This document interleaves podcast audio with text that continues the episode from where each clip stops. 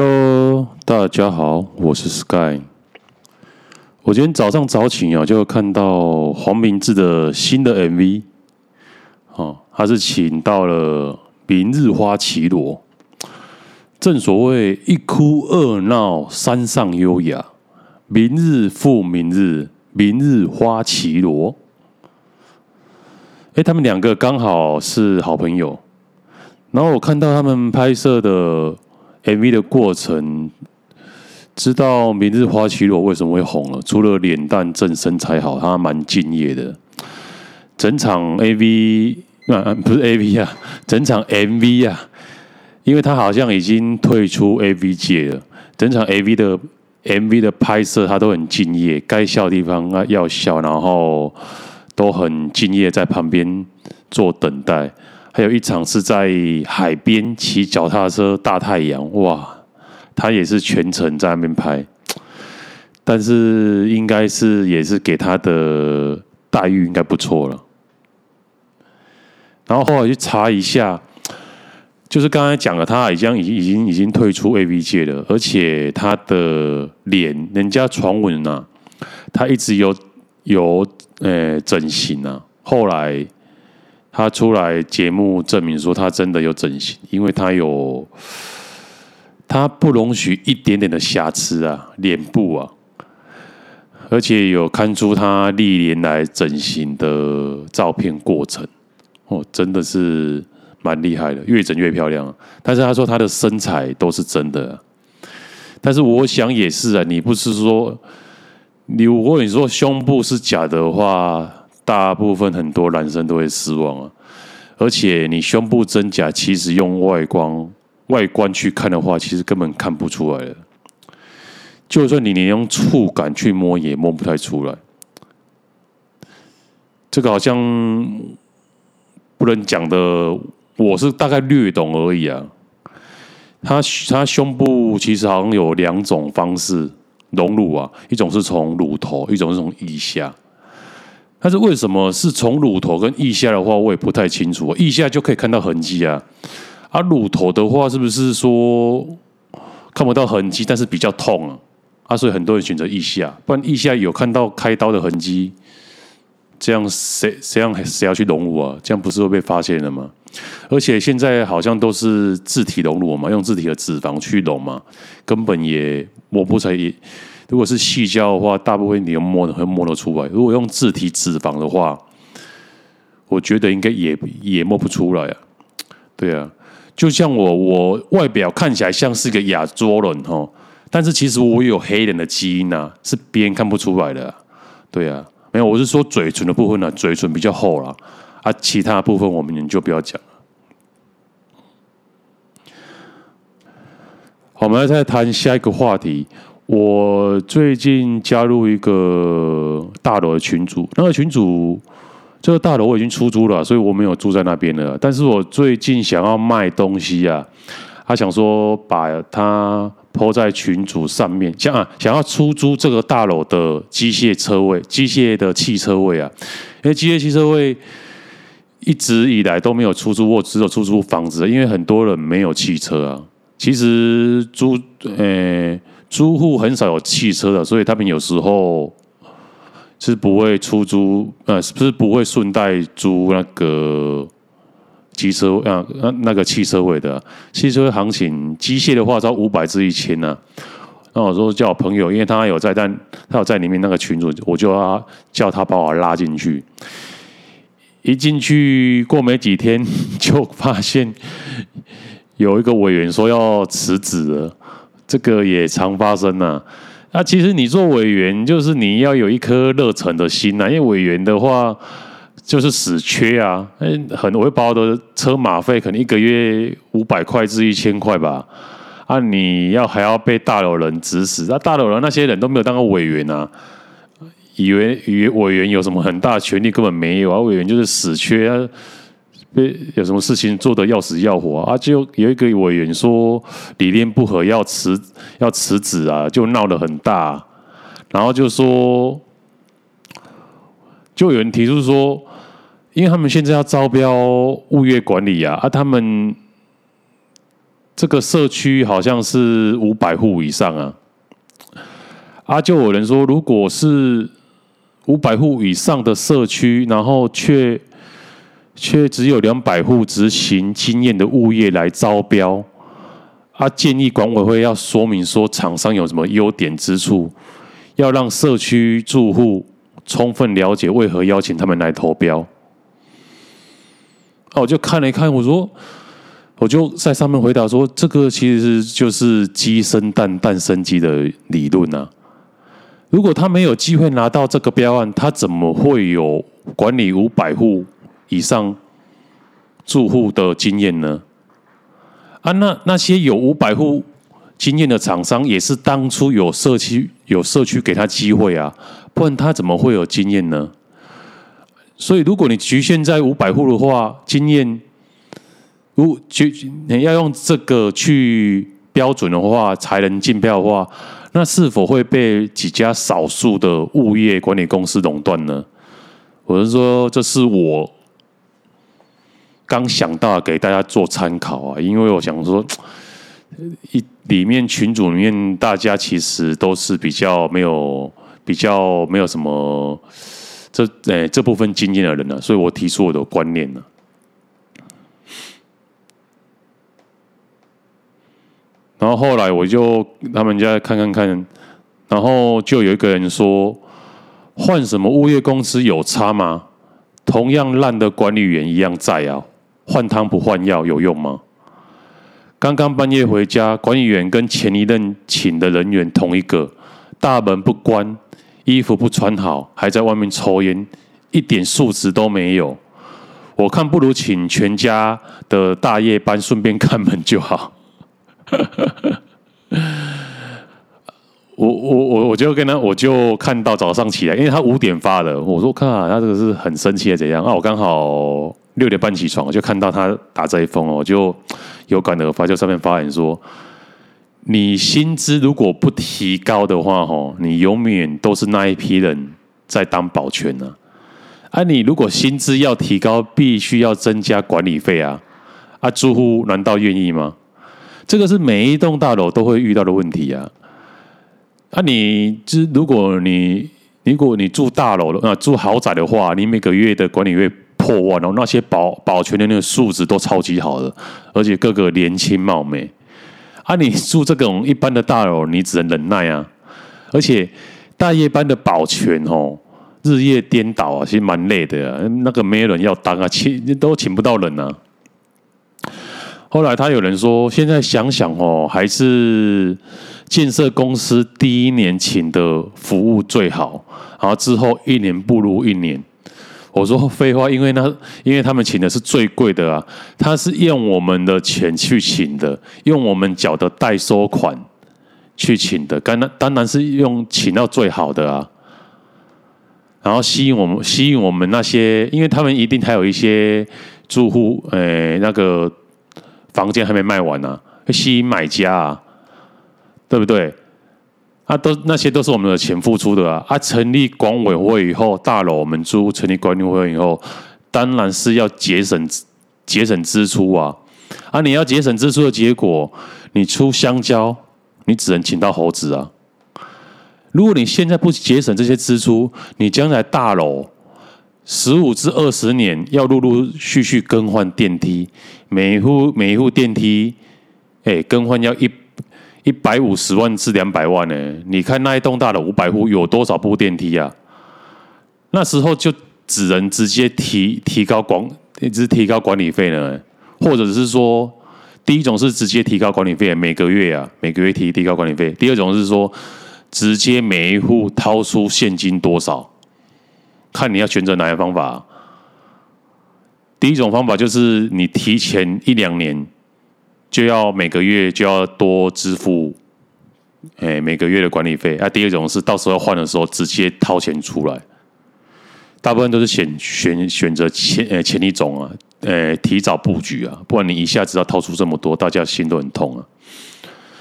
而且我跟他说，这一栋真的是还好啊，有一些 其他的大楼我听过了，有些住户想要退退屋啊，跟建商退屋不成啊。然后就检举他们的 KTV 是二公啊，因为有一些公社都是等市政府人来检查完，然后他们再把它改成为 KTV 啊，啊结 啊结果那一栋就是这样啊，啊导致现在那一栋的 KTV 也不能用啊。然后甚至有听过市区有一些八百户以上的大楼，因为太复杂，成分太复杂了。每一次开管委会的时候，都要请里长，然后请警察到现场去维持秩序。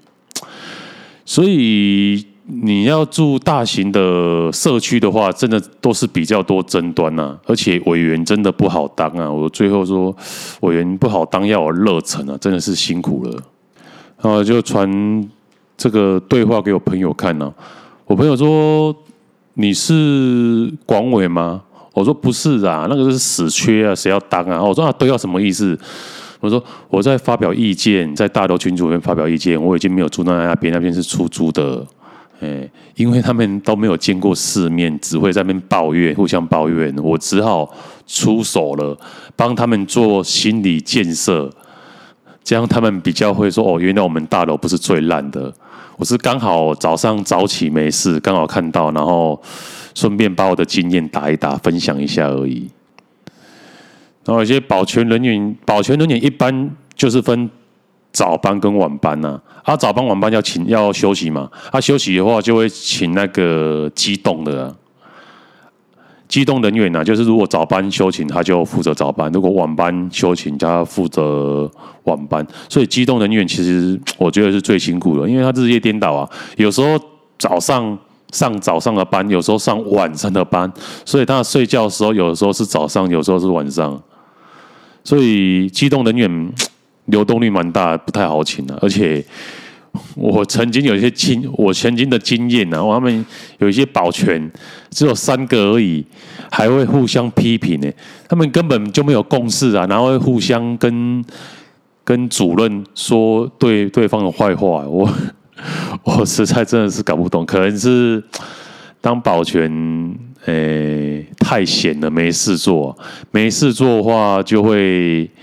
就会互相产生心结，互相在那边勾心斗角啊，就跟在公务界一样啊。你在比较超的单位，比如说国税局，忙忙都忙死了，那我可能在那边讲一下八卦啊，啊。你如果在一些比较两的公务体系，比如说。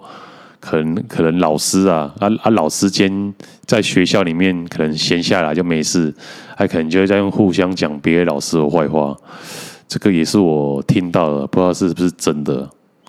呃，如果不是真的，不要来不要来揍我。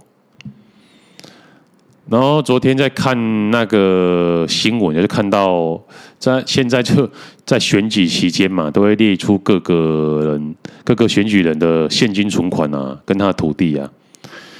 那我其中看到林佳龙现金有四十二万，然后存款一亿，我就在想说，现金跟存款有什么不一样？哦，后来想想，哦，存款是存在银行里面的。他存存款有一亿，但是不稀奇啊，因为网友说他是奇美的，他老婆是奇美的女儿嘛，是不是？他是奇美的女婿啊，钱这么多，存款这么多是正常的啊。但是他现金放在家里是放四十二万是什么意思啊？我就我我我我就搞不懂啊，我就是问群主的人啊。然后说正常啊，因为他们日常的生活支出啊。他说他身边随时都会带上万块啊。我说嗯，那也对啊，人家家大业大，家里放个四十二万现金，不用每次都去提款。因为我也是一次都是提两万块在身上啊。啊，人家家大业大，身旁放着四十二万哦，而且而且有小孩。而且有些都不能付卡，要带现金。这样想想，应该也是蛮合理的吧。然后又看到高虹安他的薪水被提出来说，他有存款一千多万，啊，就引起网友的一些争议。人家说也还好吧，人家是红海的副总，存款一千多万，理所当然的啊。然后最后又看到林之妙，存款零，现金零，然后都没有任何的财产。他他好像最近不是有贪赌的案子被起诉还是怎样吗？我看了真的快笑出来了。然后有网友说：“这么巧，跟我一样，都是现金零，存款零。”我只能用六个字啊，来嘲讽调侃一下：“圣人出，黄河清啊！”这是圣人的标准了。那时候毛泽东刚一九四九年刚上刚统一中国的时候，然后有一些官员要吹捧他，就把黄河，哎，好像把它堵起来，然后造成一段。黄河都没有，就是很清澈，然后就用来吹捧他，说：“哇，你看黄河清了，因为这个这个是很早从古时候流传到现在的话，说如果有圣人出的话，黄河就会清，因为黄河常年夹带的黄沙很浑浊，不可能有清澈，而且有有淤积啊，常常会泛滥啊，啊，没想到。”哦，你看毛泽东统一中国了，你看黄河黄河如此的清澈，真的是印证了那句话“圣人出，黄河清”啊。结果结果没到没到一年的时间，那那一条黄河又开始泛又开始泛滥了，从此没有人敢讲这句话了。那我就查一查各国的元首啊，薪水多少啊？习近平月薪五万，而且他这个是有调薪过后的。台湾总统五十万，澳诶、澳门诶、澳澳门特首、香港特首、美国总统的薪水都是一百万。哦，最高的是新加坡总理四百万。你看，觉得这个就就真的很可笑。你真的相信习近平的收入只有五万块吗？所以这个薪水哦，真的不是人依靠的标准呢。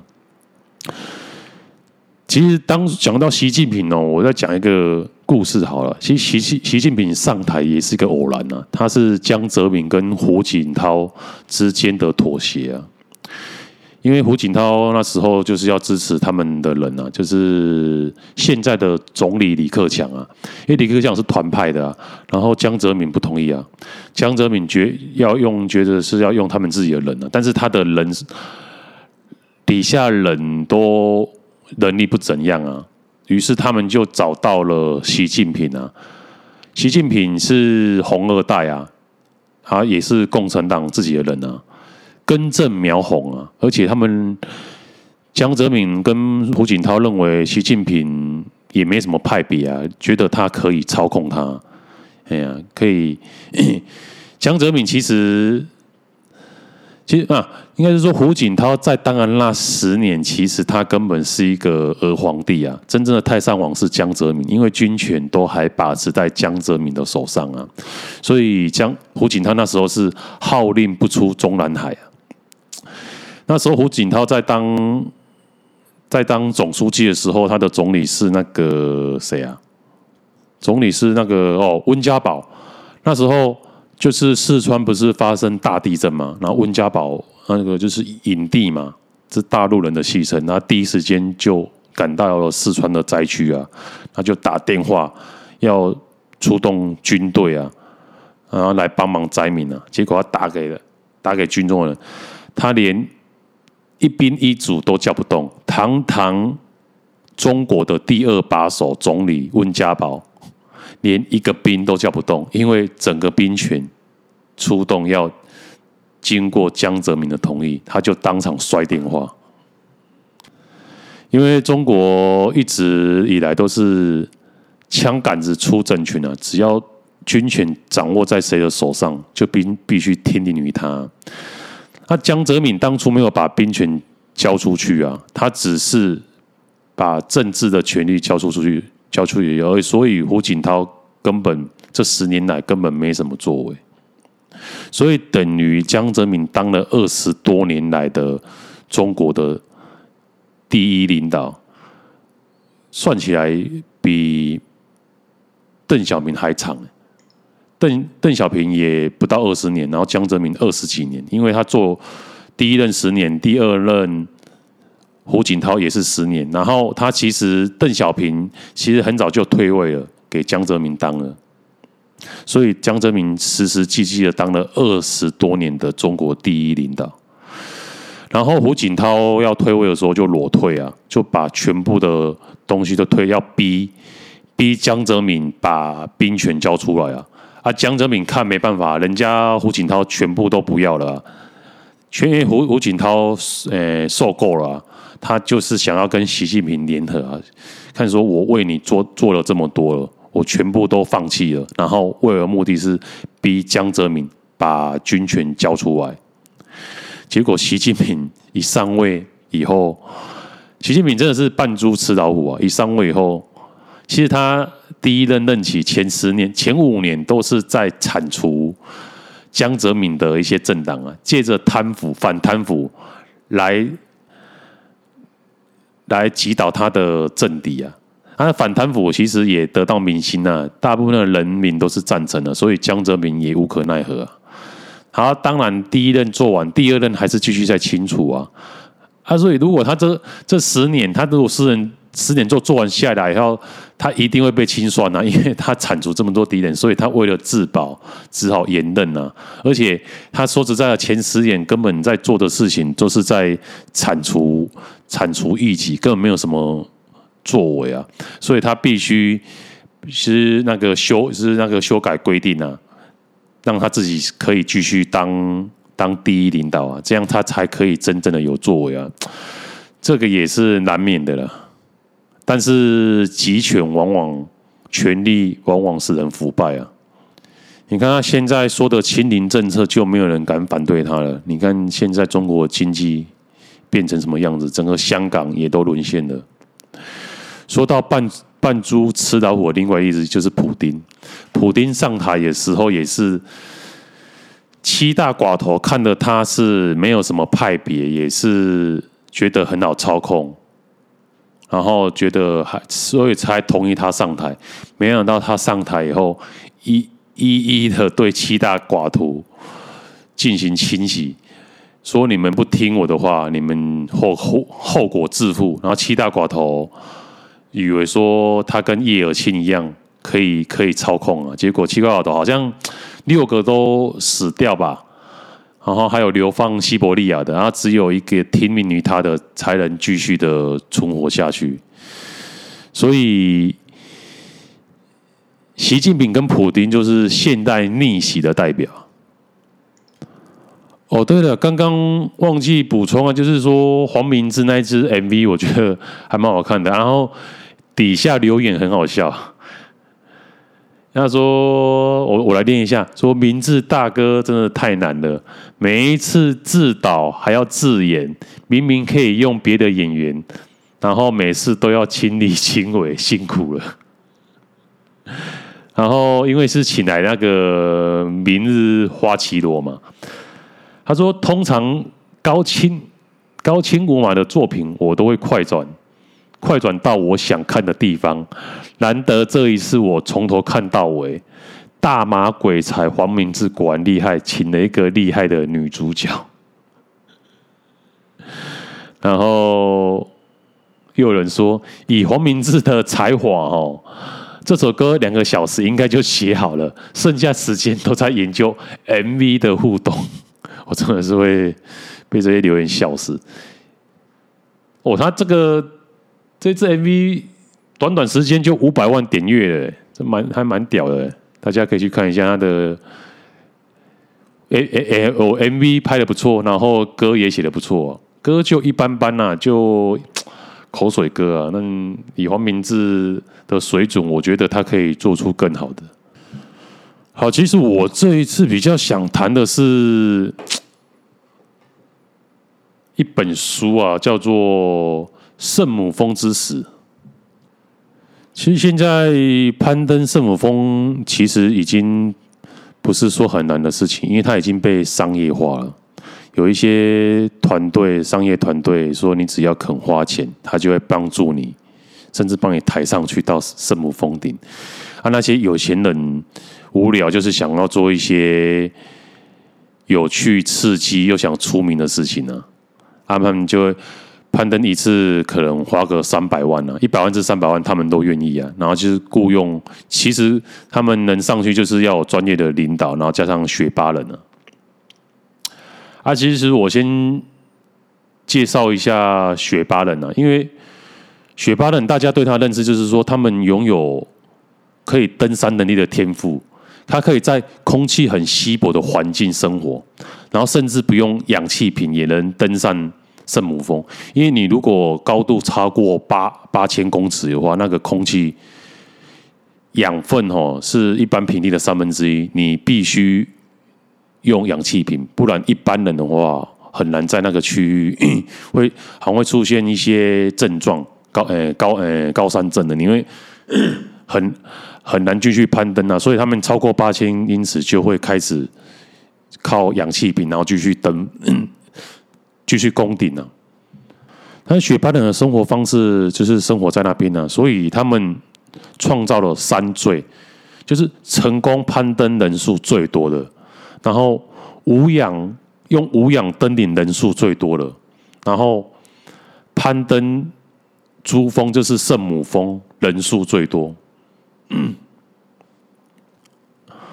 然后其实雪巴人又又被名夏尔巴人，他们的祖先传说是来自东方，他是为了躲避战争，好像是那时候蒙古的时候入侵的时候，他们进入西藏，进就是跑入西藏，然后现在有大概四万多名的雪巴住在尼泊尔的东部。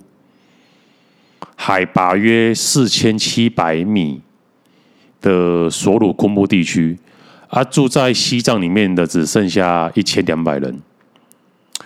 然后他们长期生活在空气稀薄的高山地区，所以他们拥有比较独特的体貌特征呢。比如说，他们的肌肉收缩有力，他们的上半身会比腿部长，而且他们血压通常比较低。所以可以确保大脑的供血充足，而且肺活量非常的惊人。但是，尽管雪巴人的体质异异于常人，但是因为经常在山上工作，所以会也会出现到劳损呢。对啊，所以一个又一个的攀登梦，其实都是用雪巴人的生命跟鲜血。铺设而成的，因为其实那些有一些要过的路，那些铁就是楼梯、铁楼梯啊。因为你在圣母峰有一些峡谷啊，一些冰川，那些有裂缝啊。裂缝的话，你没没很很大，你就必须要架楼梯啊。你就要先看，先靠雪巴人去架楼梯，然后先看，先靠扛着。重重的楼铁楼梯，然后去那边架设，然后固定好，然后再再绑绳索，那个都是他们先去做好的工作。然后甚至要把氧气瓶背上去八千公尺以上，丢在特定的地方，以防止你上去的时候攻顶完，然后下来的时候又有氧气瓶可以吸。那些，而且他们的薪薪资薪资微薄。他们差不多年薪差不多三十万，但是这个薪水却是他们当地其他人雪巴人薪水的十倍了。所以，但是他们长期属于在高压环境下，所以往往会引引上酗酒的习惯呢，而且身体耗损大，所以往往都很早就死掉了。所以最近网飞有一部纪录片叫做《勇闯世界十四高峰，挑战不可能》。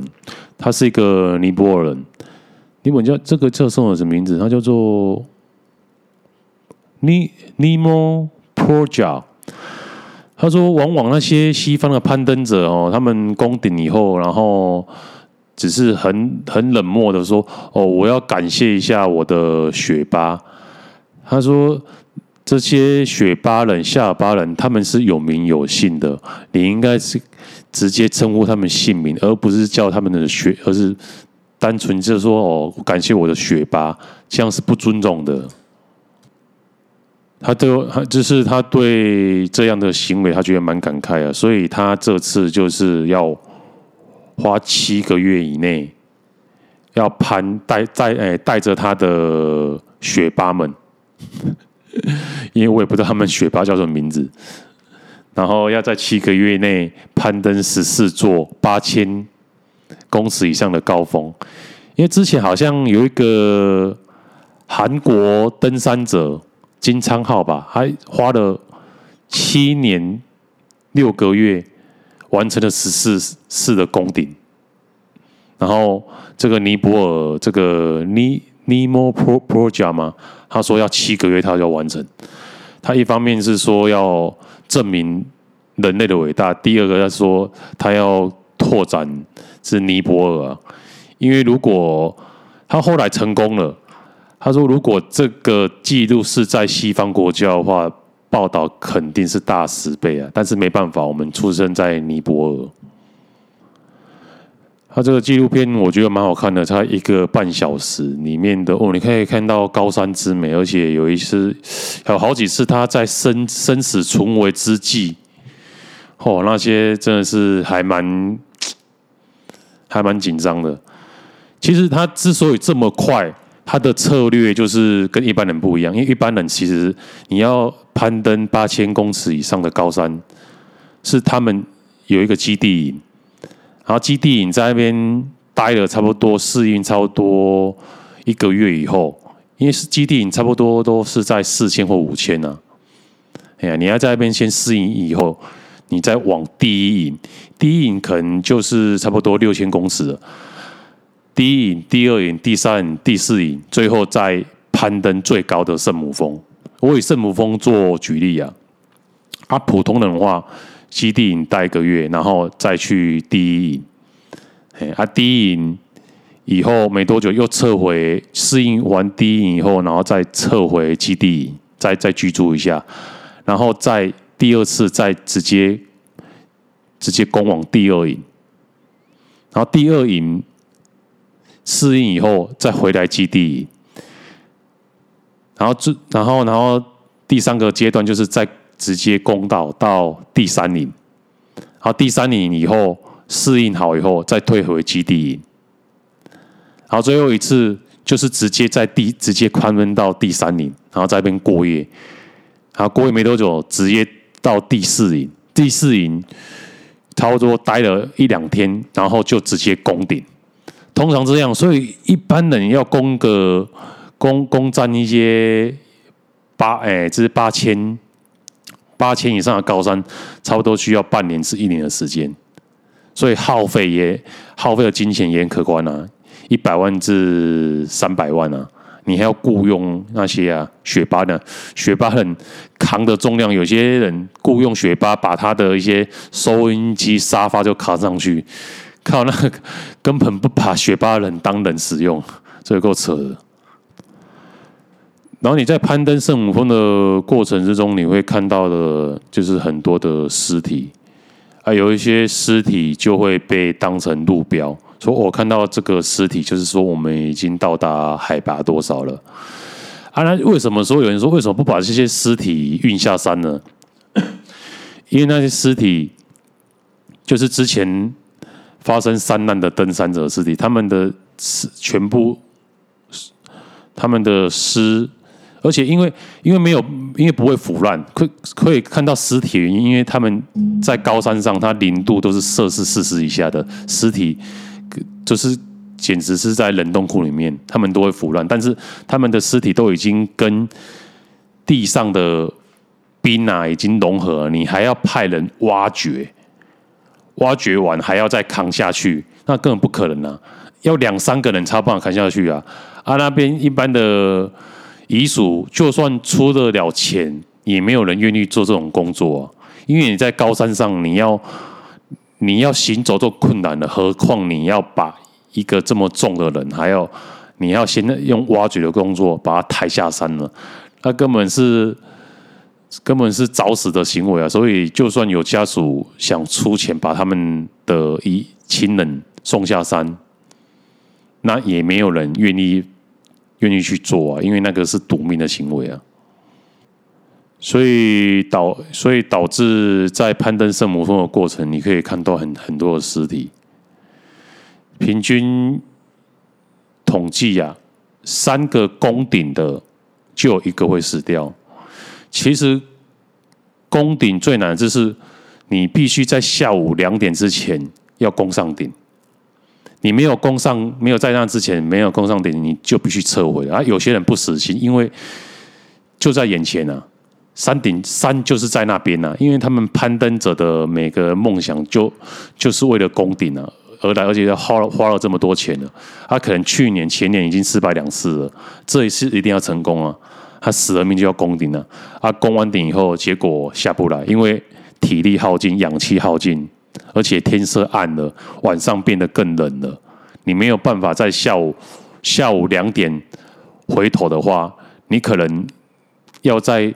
高度八千公尺度度过晚上，所以很多人就是因为这样死掉了。